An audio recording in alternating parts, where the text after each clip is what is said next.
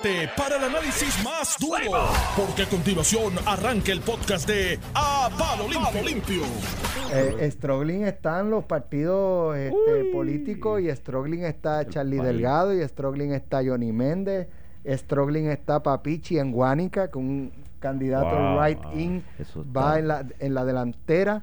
eh, y la diferencia entre los tres candidatos, PNP, PPD y el de rating, eh, yo creo que es menos de 100 votos. Sí, entre- están en el uno y otro. recuento, posible recuento. Este, Stroglin está. Miguel Romero, Eso Stroglin así. está Juan Oscar Morales. O sea, hay mucho Stroglin eh, políticos luchando por, por, el- por prevalecer en estas elecciones.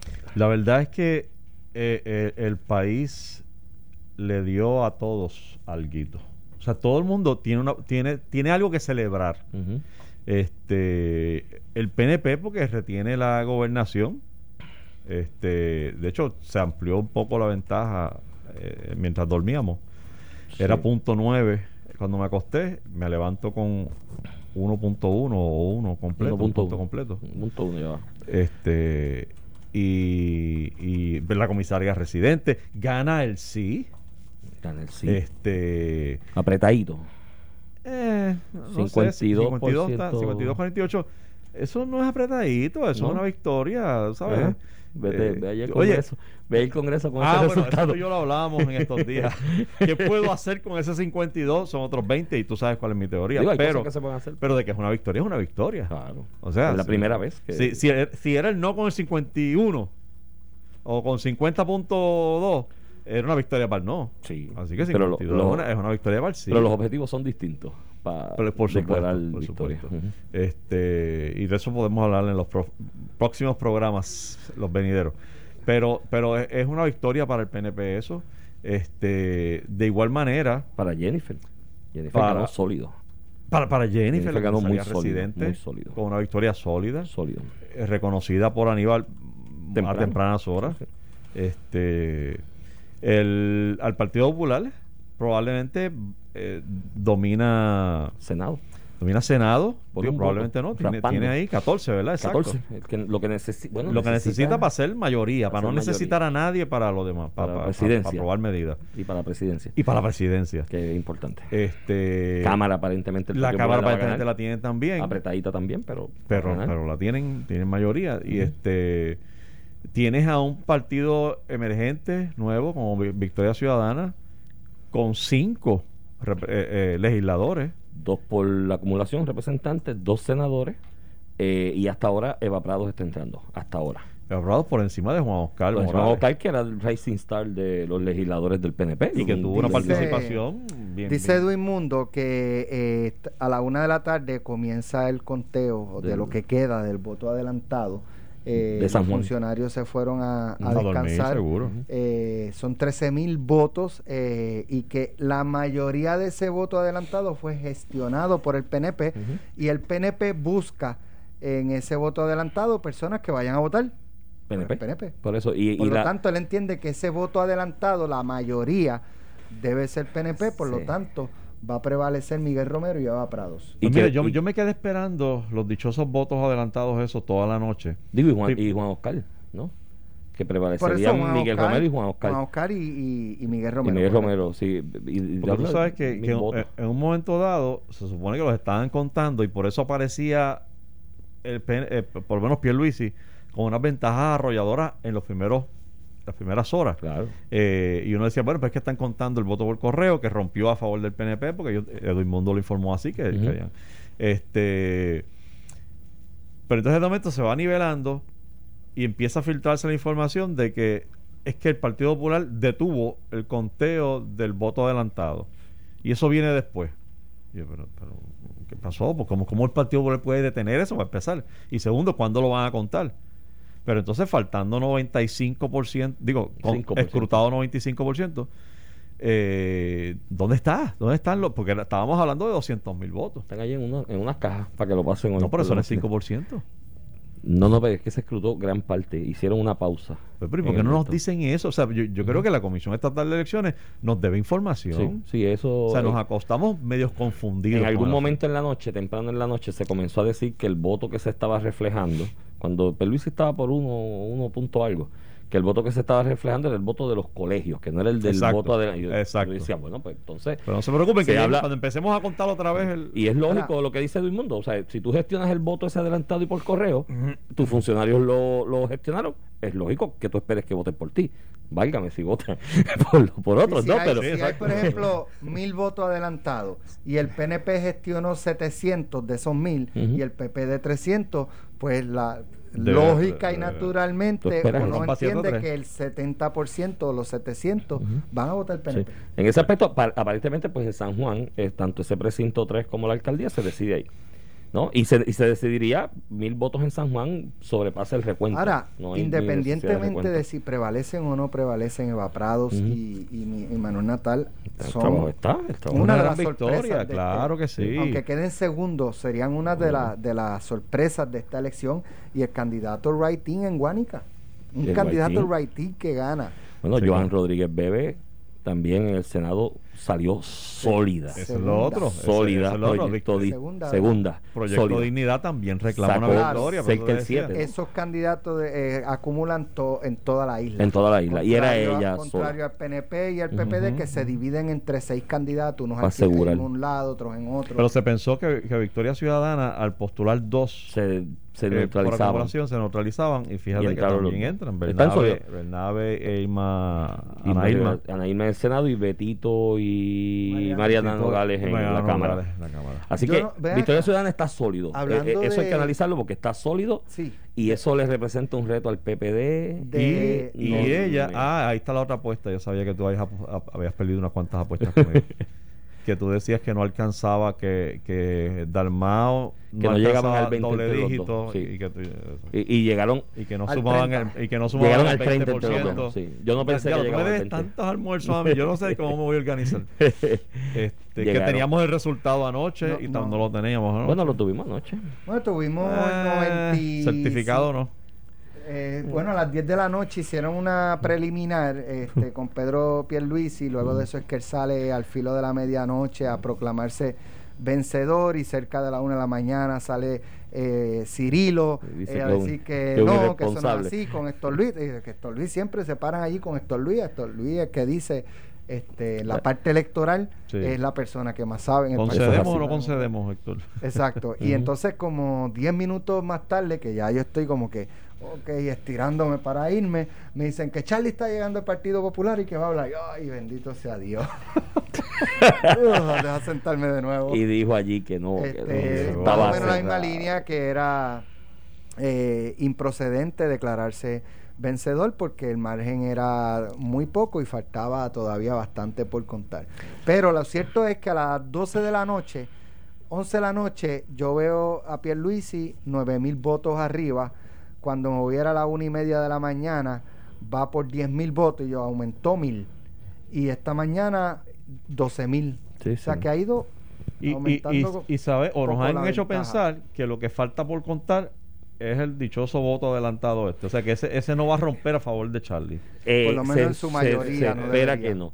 Por lo tanto, la probabilidad es que esa ventaja incluso se amplíe, que es lo que yo venía diciendo anoche.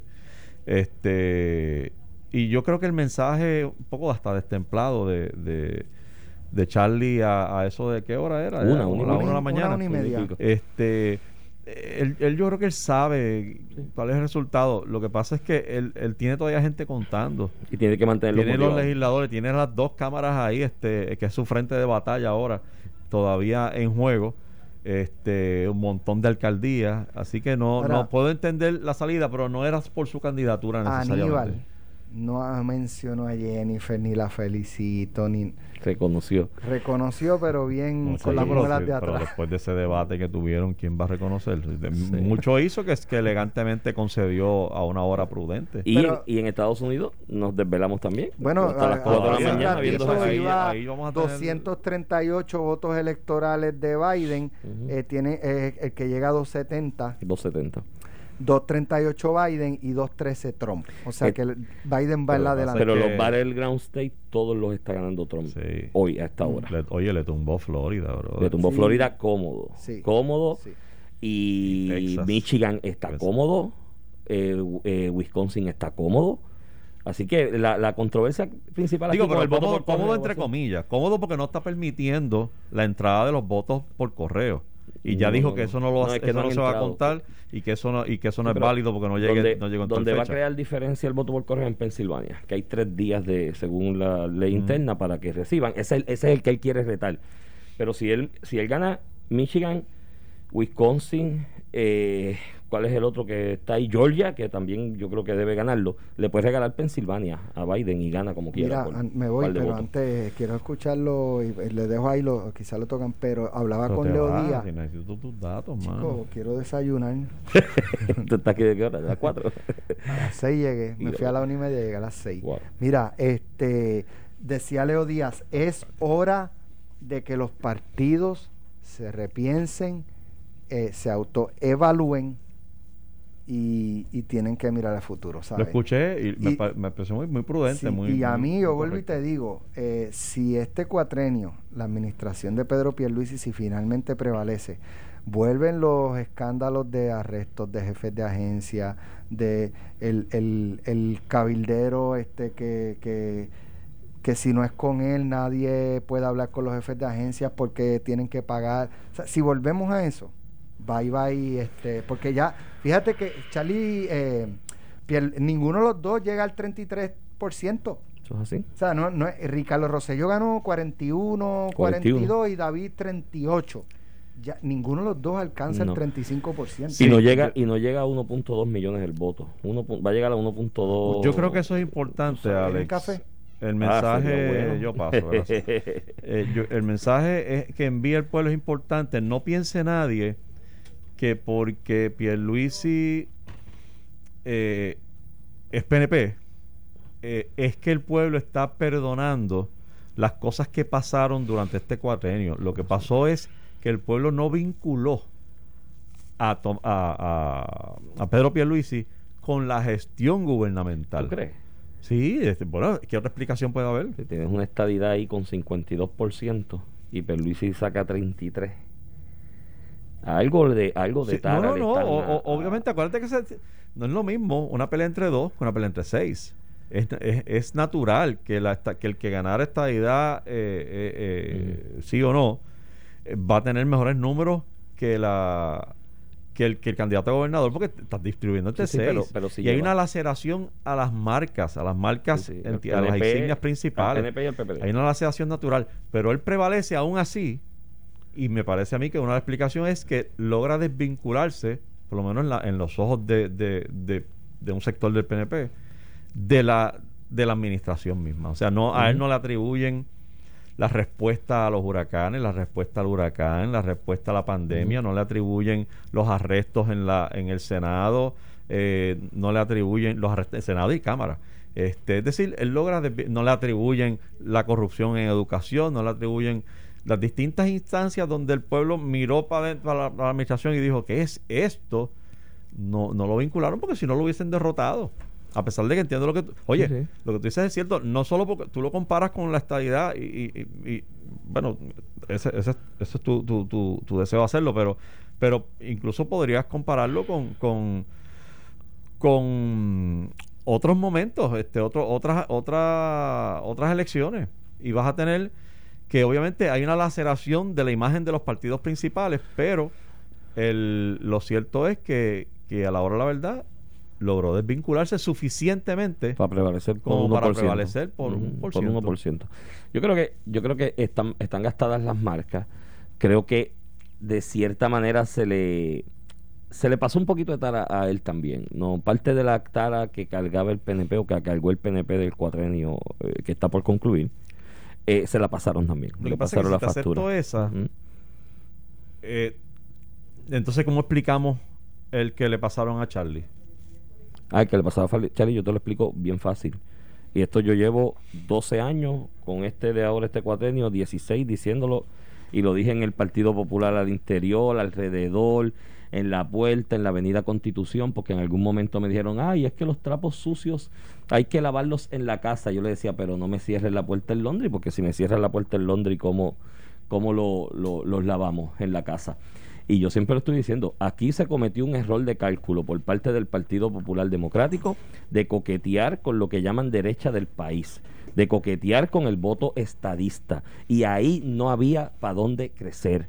Eso estaba cooptado ya, estaba captado ya por el PNP y no había para dónde crecer. Tú tenías para crecer para el otro lado y míralos ahí. 14 y 14. Quedan 28. Ahí había un mal para dónde crecer hace 12 años atrás en el PPD. Pero ¿qué hicieron? Vamos a hacer Happy Colonial, vamos a hacer casi Yankee. Se miraban en el espejo algunos y decían, la estadidad es mala. De cuando se puso el mote aquel de soberanista o libre asociacionista en el Partido Popular, rápido decían, saca las plumitas liberales, esas son las plumitas liberales, sácalos de aquí. Pues mira, mira dónde están. mira dónde están muchas las, plumitas liberales, en Victoria Ciudadana, incluyendo una, una plumita liberal que está ahí peleando la, la, la, alcaldía de San Juan, que es quizás la alcaldía más importante del país, en una elección que si la candidata que hubiese escogido el Partido Popular o candidato en San Juan hubiese hecho mejor papel, a lo mejor Charlie ganaba. Porque no hay forma de desvincular el desastre de campaña y de candidatura que fue la de Rosana con la derrota de Charlie. La explicación de, de Charlie está ahí. Hay 28% que estaba a la izquierda del PPD que le dieron con la puerta en la cara porque había que ser casi estadista. ¿Ah? Pues ahí está. No estoy seguro de que te compro la teoría, pero ¿y cómo que casi estadista? No, no, no. Pero si tú no has visto el Partido Popular girando para, para, parecerse más al PNP cada año y voto presidencial. y vamos a hacer. La campaña del PNP contra, contra Charlie fue precisamente lo contrario: es que presentarlo como un separatista. Sí, presentarlo como, como el, separatista de Isabel. Y se lo creyeron algunos PNP pero el resto no, porque votaron por Victoria Ciudadana y por, por el candidato del Partido Independentista. se lo creyeron algunos PNP que necesitaban que la campaña del PNP, muy oye, le salió la estrategia al final a la, campaña del PNP para la gobernación, ¿no? Eh, plebiscito, traigo el estadista a votar y que es de esos estadistas, si un por ciento sustancial vota por el candidato a gobernador y comisionado, pues somos salvos, le salió. Y la campaña de decirle el separatista de Isabela para que cualquier PNP después de la primaria, después de lo que ha pasado del cuatrenio terrible que ha tenido el PNP, que cualquier PNP que mirara para el lado y dijera, déjame, y si voto por el popular, eh, a manera de voto castigo, mandar mensaje, pues lo del separatista le funcionó. A ese PNP, la campaña fue perfecta y ganaron. Pero en, cuanto a crecimiento institucional, pues el PPD perdió ahí un green grass enorme. Yo no, estoy, yo no estoy seguro si esto es un, voto castigo. Yo creo que es un voto de esperanza. Yo creo que es un voto. No, no, de verdad. Yo sé que suena, suena cheesy, cursi. Acuérdate que yo no he dormido. sí, por eso. Creo que hay un café, y vuelvo otra no, Pero, pero, hay un deseo, hay, hay, hay una esperanza. O sea, es como yo puedo definir. Mira cómo, cómo el pueblo trae a tanta gente nueva al, al ruedo. Los traen. Y yo no sé si por odio este, ¿cómo que dice? Muerte al Chota. no, por, muerte, muerte al PNP y al, y al Popular, sino, sino más bien porque quiere insertar nueva gente para neutralizar esas fuerzas que no puedo sacar de ahí con el voto, porque todavía, a pesar de que uno habla del desgaste del PNP y, de, y del Partido Popular, lo cierto es que siguen siendo insignias fuertes, siguen siendo tan fuertes que tú tienes gente ahí en el PNP que no son estadistas, pero logran ganar porque por gracias a la insignia del PNP, igual en el Partido Popular, que tú tienes independentistas ahí que, que utilizan la insignia para prevalecer electoralmente. Y, y, se mantienen ahí, hasta se convierten un poquito y mantienen un discurso medio independentista, pero, pero no full, porque quiero mantener la conveniencia de tener la insignia. O sea, esas insignias todavía, todavía te permiten ganar elecciones, te permiten conseguir escaños. Eh, pero no, pero, pero e, e, es, evidente que se ha lacerado, se ha lacerado al extremo de tú tener un gobernador potencialmente certificado con un 32%, es decir, el 68%, 67% no te quiere. No, y la próxima va a ser así. Y, la próxima así porque quedaron todos inscritos. Razón por la cual, razón por la cual eh, yo creo que impera una discusión sobre la, segunda vuelta eh, que tanto se está moviendo. Yo no creo que el PNP va a aceptar una segunda vuelta nunca. así. Y ahora pero no está en mayoría. Este es el momento en, la legislatura. Sí, pero tiene que firmarle el gobernador. El, la Acuérdate que- ley para habilitar esa enmienda constitucional. Por eso, ve, pues, por eso te digo, hay un tranque. De- o sea, el PNP nunca va a acceder a, a una a ese tipo de enmienda constitucional, in- eh, efectivamente. Este, pero, pero de que la van a proponer, la van a proponer. Y la discusión tiene que darse. Y, y sabe Dios Sí. si hay gente, yo, amor, yo estoy equivocado y en el PNP hay gente que piensa que, que conviene. Este. Lo que pasa es que basado en los resultados de anoche, al PNP no le conviene. No, no. Porque se le hace más fácil al Partido lo- Popular. Y en los del 2016 y en los del 2012. Se le- no, pero, pero me refiero a, a los, a los players de ahora, de, ahora. ahora, de, Ujú. de hoy, Sí, no que, serán los players del 2024. no le conviene y están bastante afanados a, a Es más fácil al Partido Popular tocarle la puerta Claro. a Dalmao y a Lúgaro para que se unan que, que, que para el PNP ir a tocar esas Lo que pasa puertas. es que lo- los- el- los eventos de anoche y especialmente lo que ocurrió en San Juan, eh, que en la carrera por la alcaldía, ya yo creo que no es tocarle la puerta a los de Lúgaro o a los de Victoria Ciudadana para que se unan. Yo creo que los de Victoria Ciudadana están en posición de tocar la puerta, únete tú conmigo. Yo creo que ahí... No, pero me refiero me, refiero- me refiero al Partido en Popular y una PNP segunda vuelta. en una segunda vuelta porque a- asumiendo que prevalecen eh, como, como pasó anoche O sea, pasó anoche. asumiendo lo que pasó anoche en el 2024 eh, si hubiese una segunda vuelta se le hace más fácil al Partido Popular tocar la puerta a esos que al PNP Sí, porque tienes integrantes del PPD que, que- que, pues, te digo, simpatizan con ese pues, con esos discursos. Que, hay, que eso hay que analizarlo. Aquí hay, aquí hay una lucha ideológica profunda que va más allá del estatus, que se reflejó anoche en las urnas y está pasando desapercibida. Y yo creo que eso en algún momento tenemos que sacarle un día un programa completo para eso. Para hablar de eso, porque aquí el, el mejor truco del diablo fue decirle a la gente, para captar alma, fue decirle a la gente que no existía. El diablo convenció a la humanidad de que no existía y como el diablo no existe, pues captó alma. El mejor truco del socialismo es convencer a la gente de que no existe socialismo. Y tú hablas de socialismo y de grupos socialistas y te dicen, ¡ay, qué ridículo están los 50 con el socialismo y la Guerra Fría! ¡Ay, qué, qué payaso! Eh, chequéate quién financió el movimiento Victoria Ciudadana y cuáles son los grupos que financiaron ese proyecto, a ver si no hay una agenda socialista ahí. Eso hay que analizarlo eh, eventualmente. Así que por ahí vamos y Trump va a ganar. El- ¿pero qué es eso? ¿de dónde tú metes a Trump aquí? ¿cuál es el escaño? bueno, que, que, todo, que salió al revés de lo que todo el mundo apostaba. Este, No, no, por- me acordé de Trump por la guerra socialista ya también, que Trump dice que hay socialistas Ah. y por eso fue que me acordé. Eh, pues yo no sé, no sé si la gente está dando el voto pensando en eso o, si, o si a pesar de eso, a pesar de saber eso, están votando. Yo creo que hay un deseo de, de mentes nuevas, de gente nueva que neutralice y que, y que sirva de verdad de contrapeso. O sea, realmente lo que hemos tenido hasta ahora en las ramas de poder, específicamente la ejecutiva y la legislativa, es tirantez, no necesariamente contrapeso. Hemos tenido a un presidente del Senado que, que se ha ocupado de ser la piedra más eh, obstaculizante en la gestión de sus propios gobernadores. Lo hizo con Fortuño, lo hizo con Ricardo Rosselló y ya se lo anticipó desde la campaña, desde la campaña a Pedro Pierluisi. Este, de hecho te digo más. Y perdóname la digresión. Ujú.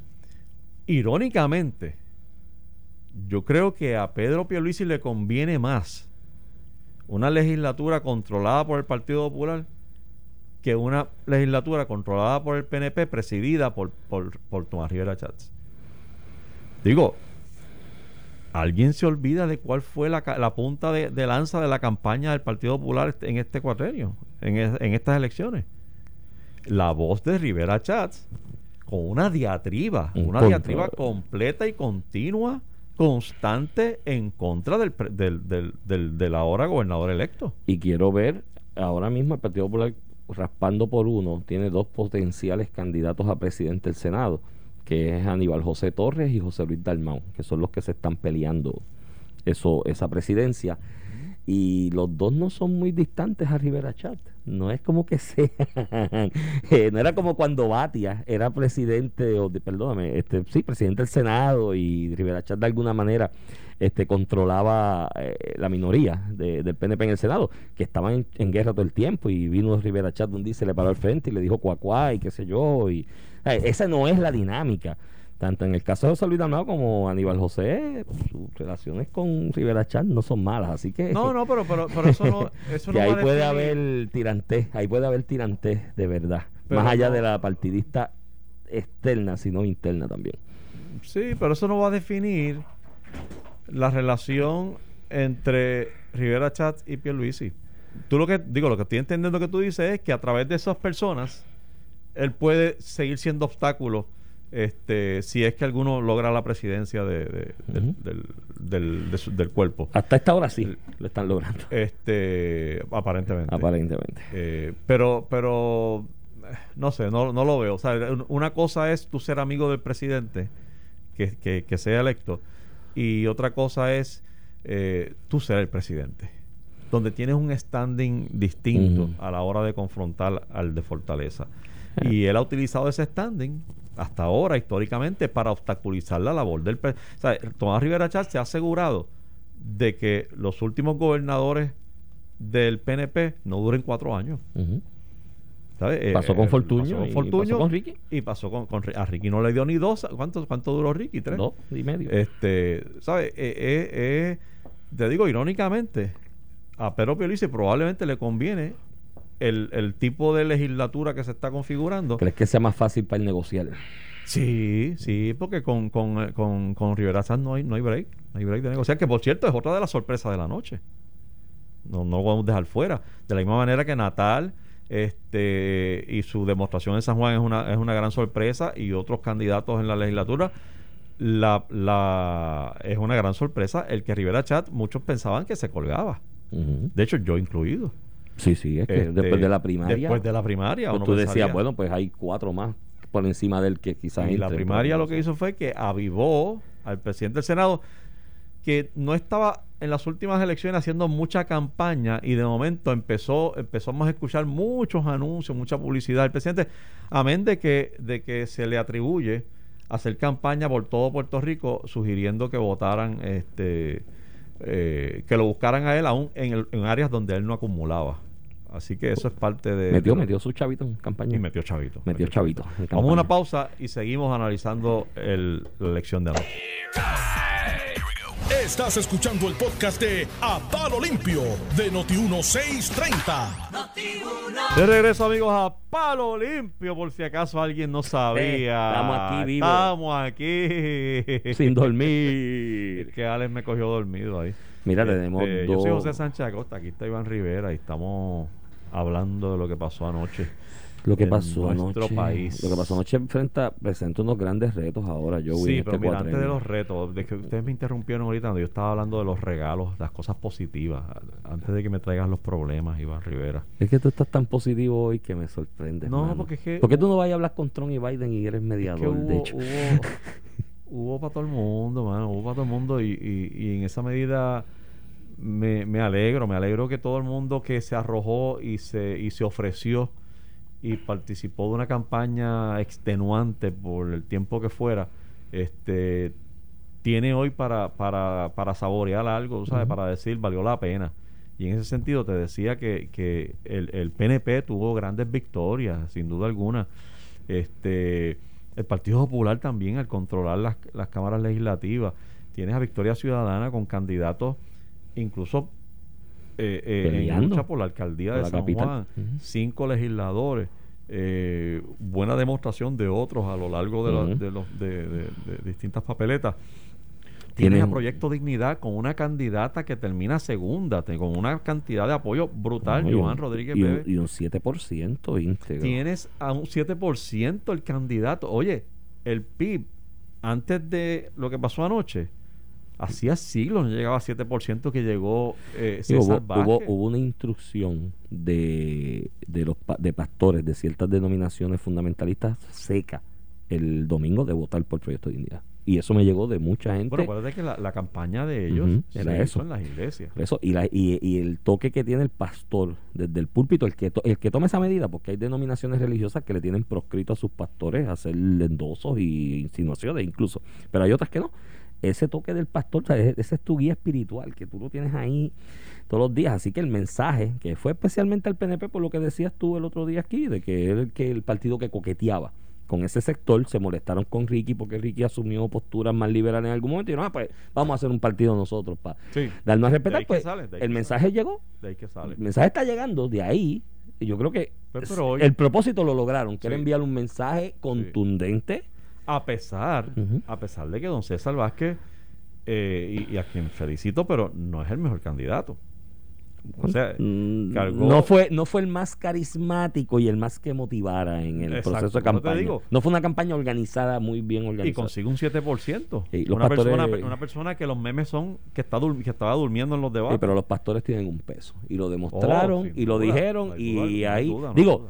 Tienen un peso y lo reconozco me da un mal sabor porque eso es un tipo de clientelismo religioso que choca con mis convicciones personales ¿me entiendes? tú sales el púlpito y el nombre de Dios para clientelismo religioso o sea acomodarte con el establishment político eh, eso fue lo que es eh, por eso crucificaron a Jesucristo Bueno, pero o sea depende. Jesucristo lo, lo- lo crucifican por clientelismo Sí, religioso pero, pero depende, depende de, de- o sea, no, yo, yo por lo menos no me consta, yo porque no, no conozco cuál era el mensaje que él llevaba eh, desde, desde el púlpito.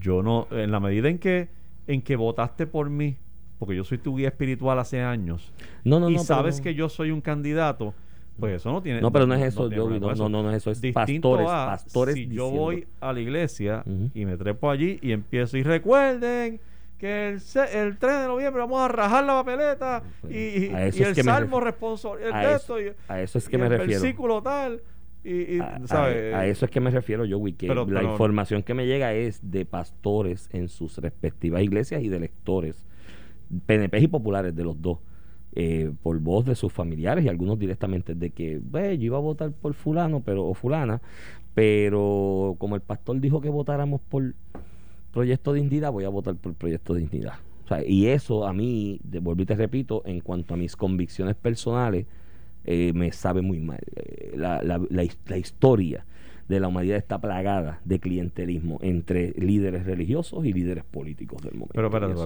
vamos, vamos, a- porque el, el desde hace ya un tiempo, probablemente desde Pedro Rosselló para acá, eh, los partidos, particularmente el PNP, por lo menos ha sido más efectivo el PNP, eh, se ha metido a la iglesia a buscar, a pescar votos. Sí. Este, y de allí los Rolón de la vida y toda la cosa. Este, Por eso, pero, ese tipo de clientelismo no te molesta. El que te molesta es el que hace. No, es que siempre me ha molestado. Siempre, desde esa época también me ha molestado. O sea, a mí la oficina aquella de base de fe y comunitaria y religiosa, qué sé yo, que hubo en Fortaleza cuando Fortuño, a mí me reventaba la idea nada más de la oficina, una oficina de base de fe, para que un pastor allí coordinara a los otros pastores. Oye, no, no. eso a mí, pero bueno, mandaron el modo- mensaje y lo De lograron. Hay- modos, hay, hay una victoria que hay que contar. y le Hay- tienen que dar cariño, le tienen que dar cariño. hay que, exacto. Este, Y entonces quedó inscrito. Que tú me dices, pues yo no sé si los votos íntegros. El 2 del candidato. por eso, pero. pero El 2 del candidato a gobernador, con eso queda inscrito, con el 2%. Ah, ok, bueno. Pues entonces, pues, pues sí, efectivamente, todo el mundo quedó Todo el inscrito. mundo quedó inscrito, menos O sea que hay, Eliezer. hay- hay- miras para atrás y todo el mundo puede cantar alguna forma de victoria y eso me gusta. Quizás el único que no pudo saborear fue Eliezer Molina. Este, pero yo creo que él mismo no estaba esperando. Yo creo que él puede incluso encontrar algo positivo en haberse insertado en la discusión pública y aportó. y en esa medida aportó. Eh, participó de unos debates donde logró incomodar a algunos de los candidatos este, tradicionales y en esa medida aporta. Porque tú quieres ver a tu candidato reaccionando a la adversidad, a la crisis, a la molestia, a un mensaje de alguien incisivo. Este, porque también disparatero no era. Él, él- él estudió issues y de los issues que él, de los que se enamoró y agarró, él dijo, por aquí es que me voy y, y este es mi discurso. Y, los Y tiraba, creo- hacía los Facebook Live y hacía... Y creo que estaba loco por terminar la campaña, porque ayer le vi una entrevista de él en la mañana. No, pero de verdad le salió del corazón y me reí en cantidad. Ayer en la mañana, eh, temprano, eh, creo que fue en Guapa, ¿te ves? Que lo entrevistan y le dicen, mira, y este ofrecimiento de, de Alessandra Lúgado para que tú seas secretario de Agricultura si, si, si ella gana. Él dice, ay, mira, si yo lo que estoy loco es por llegar a la finca, darme un buche de café y tirarme en el manantial que tengo allí a refrescarme. Es que cansa. Cansa, eso- yo cansa. te digo, y de verdad lo digo de corazón, Sí. yo, yo sé que tú me vacilas por cursi, pero yo los felicito de No, corazón no, y le agradezco de verdad a todos y cada uno de los que participaron en la contienda porque se ofrecieron, porque fueron valientes y dijeron, yo estoy aquí presente y, y esto es lo que yo ofrezco. Y entonces cuando tú te ofreces, Iván, que es el que lo que me estás diciendo de Eliezer, eh, hay un periodista llamándote todos los días probablemente. Sí. Y cansa, mano, cansa. Bueno, cansa a- hoy a las contestar 10 la vendrá Manolo. pregunta. A las 10 vendrá Manolo hoy y puede hablar de eso con, con Ferdinand y con eh, Carlos. Él, él estuvo en eso. y, cansa. Muchacho, sé que cansa. Llegó un momento, Este, sí, yo, yo, oye, yo coincido contigo. Yo creo que de- indistintamente las diferencias que uno pueda tener, con, no tan solo los candidatos, oye, mira, llevan el mayor peso ¿no? de esa carga, pero todo funcionario, todo el que está alrededor de esa campaña, todo voluntario, todo Oh. funcionario de colegio. Y quiero hacer este paréntesis, mi hermano, para darle las gracias a todos los funcionarios de colegio que todavía siguen trabajando hoy y van a seguir es. en el coliseo mucho. Pero mire, los funcionarios de colegio, mi hermano, yo me sentí ayer, a pesar de las dos horas de fila que tuve a hacer en, en el colegio donde yo voto, que me colaron a Bad Bunny y ahí me reventó el hígado un poquito, porque yo estoy haciendo la fila dos horas y todos los viejitos haciendo la fila conmigo dos horas, ¿por qué Bad Bunny tenía que colarse? Pero allá que él explique por qué lo colaron. Pero mira, los funcionarios de colegio, ejemplar, mi hermano, el esmero. Salían a la fila, caminaban casi un kilómetro, porque la fila que yo tuve que hacer era prácticamente un kilómetro. Caminando esos funcionarios, tratando de identificar personas mayores de sesenta y pico de años, 70, que los pudieran adelantar a votar, el esmero con el que te daban las instrucciones, con que te organizaban, velando las medidas de distanciamiento y ese desprendimiento. Vi una joven eh, del movimiento Victoria Ciudadana en el salón donde yo voté, que mientras me daban la papeleta, me entintaban el dedo, ella hacía eso a la vez que se comía su bocadito de almuerzo, porque le llevaron el almuerzo a esa hora y estaba comiendo a la vez que repartía papel. Oye, eso es admirable. Sí, sí, y ese trabajo se hizo ayer desde las 4 de la Yo creo que ya es hora, es más, yo creo que ya es hora que en este país pasemos, dentro de lo mucho que se malgasta aquí, para que se separe una partidita, para que esos funcionarios se le den unos chavitos por ese día. Por lo menos sus 200, 300 pesitos le den, por- porque mi hermano está fuera de liga la cantidad de trabajo que tiene Te que hacer. felicito por traer ese punto porque, porque de verdad que quiero, quiero buscar lo positivo y, y de verdad siento que fue una elección bien positiva, o sea, donde todo el mundo puede cantar. Eso no lo teníamos, no lo hemos tenido nunca. Lo que, lo- digo porque yo recuerdo los días aquellos en los 80 y los 90 que el PIB sacaba 3% y estaban en la calle celebrando como que aquello, ¡ah, hay crecimiento! Hay crecimiento! ¿Viste la "¿Pero y- foto? ¿y ¿Qué es esto? Se volvieron locos. ¿Viste la foto? El Ah. abrazo de Rubén Berríos y Juan en el comité. Oye, muy emotivo, momento tremendo, momento para Juan. Juan saboreó una gran victoria. El partido independentista del que él ha militado desde niño, desde joven, prácticamente. pana, él lo ha puesto, Rubén. él lo ha puesto en un nivel. Entonces Rubén que dio el sitial don- a, a donde no lo llevó el propio El propio Rubén, que era la figura. Yo creo que Juan ahora mismo está Y trascendiendo. tú ves a. Rubén llegar con ochenta y tantos años, eh, frágil, eh, abrazado a, a Juan Dalmao y un Juan Dalmao lloroso recibiendo ese abrazo. pero es que imagínate. no, hermano, te, te digo, fue, un- fue una noche gloriosa. Quiero ver, quiero ver cómo está Aguas Buenas. Yo, yo recuerdo esta, esta es una anécdota en otro medio, conversando con Juan Dalmau al aire, a principios de este cuatrenio, ¿no? Primeros meses del 2017, que Juan me dice al aire en, en- en algún lugar, me dice, no, porque te- eh, este, el Pipe está ahí fuerte. Y yo, pero de verdad vale la pena participar, Juan, para adelantar el proyecto independentista. A lo mejor no, no es mejor pasar con ficha y no postularse. No, y me dice, estamos fuertes en Aguas Buenas. El, nuestro candidato alcalde sacó 11% en el 2016, Luis Coco, Luis Cocotazo que le dicen, sacó 11. Yo le dije, sí, pero no te me vengas tú a comparar con Luis Coco, porque Luis Cocotazo todo el mundo lo adora en Aguas Buenas. Y mira, él llegó a doble cifra. Sacó 14%. Me acuerdo que tuvimos esa, ese, esa, esa, Mira, otra, esa otra, otra victoria me recuerda a un buen amigo del programa que el ganador de la alcaldía de Guánica, que fue por nominación. Por nominación directa, que lo, lo expulsaron de Proyecto Dignidad. que había sí, lo expulsaron chisme, porque que sí, era gay, qué sé yo. Sí, sí. Que digo, el partido, su cada partido tiene el, el derecho de, de, de reglamentar Seguro, como. seguro, o sea, seguro. y, y lo expulsan y viene y se va a Graitín. Y, gana. Si lo hubiesen dejado, Hubiesen Proyecto tenido- Dignidad tenía una alcaldía una empezando alcaldía en su primera, en su y- primera y elección. entonces, lo difícil que es, que lo habíamos dicho aquí en el contexto de, de- de la gobernadora, lo difícil que es entrar al Raitín. Sí. Porque tú tienes que activamente promover y vas en contra de la corriente. eh, eh, o sea, eh, estás invisible y de momento quieres aparecer. Pero ese- este muchacho aparentemente este joven, ¿no? Parece que él venía de las filas del PPD. Porque le restó al del PPD en cantidad. Guanica era... yo no lo, Imagínate. no lo conozco. Es como Joan Rodríguez Bebe. no. Joan Rodríguez Bebe, que hoy es la segunda senadora que más votos saca, ¿no? Eh, por acumulación en el país, viene de las filas del PPD. Y me consta porque lo vi ahí hablando con ella de frente, buscando espacio en el PPD de, mira, estoy aquí, quiero aportar, tengo que aportar. Y pues le dijeron, ajá, ah, chévere, qué bueno, gracias por participar. En, eh, un desprecio, un talento joven y mira, segunda senadora hoy. A esta hora, resumen de el Senado por acumulación. Primer lugar, María de Lourdes Santiago. Segundo lugar, Joan Rodríguez Bebe, de la que estás hablando ahora mismo. De hecho, María de Lourdes Santiago lo que hizo fue un abuso. Es que Juan Dalmau cargó a, a todo el mundo. 128 mil votos. William Villafañe, tercero. Cuarto, Tomás Rivera Chats. Quinto, José Antonio Vargas Vidot. que yo pensé que no iba, porque no se vio tan activo como Les- y, y independiente mucha- de la y- campaña. y había escuchado cierta decepción de algunos sectores, este, pero yo creo que es una gran voz para tenerla allí también. Sí, Eh, Juan Zaragoza, eso era una línea. Ana Irma Rivera Lassen, Muy bien también. José Luis Dalmau Santiago, que eso no pierde allá en el distrito de Macao. No, no, pero él entró, Ah, bueno, entró ahora acumulación, acumulación, el crossover. Y Sí. está en carrera, me crossover dicen, y está en carrera. para la presidencia. Y puede hasta presidir la presidencia, porque no creo que Juan Zaragoza esté interesado en presidir. No, me dicen que o sea, Aníbal José y él son los que Eh, están eh, y que José Luis parece que tiene más gente. Vamos a ver. Pero Aníbal José mismo no está todavía, déjame contar. sí, está aquí. entrando. 1, 2, 3, 4, 5, 6, 7, 8, 9, 10, 11. Entra raspando. Es el 11. Este, y está, pero entonces le sigue Brenda López de Rara. No, pero Brenda se quedó un poco más atrás. Sí, Yo creo que ya el corte va a ser con Por lo que José. queda, no, no creo que llegue. Sí, porque entonces entró Alma Irma, después de José Luis, Rafael Bernabe, eh, Gregorio Matías y Aníbal José Yossi Torres. Esos son los 11 que se perfilan ahora mismo como los, los representantes por acumulación.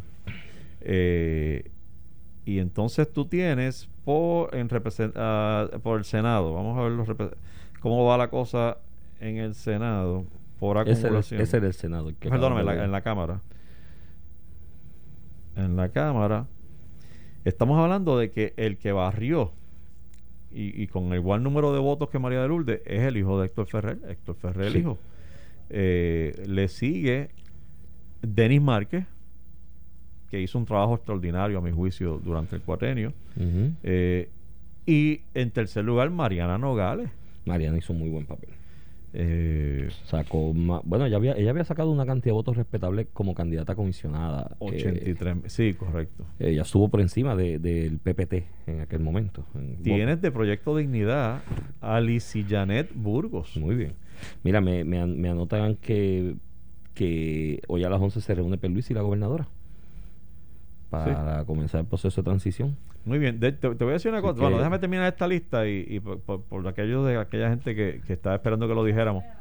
A las 11 de la mañana. El- luego de Lizy Janet Burgos del, del Proyecto Dignidad, este, o sea que son, son dos del Proyecto Dignidad. Yo había dicho que era solamente Joan No, Rodríguez. en la. Cámara también. Está Lizy.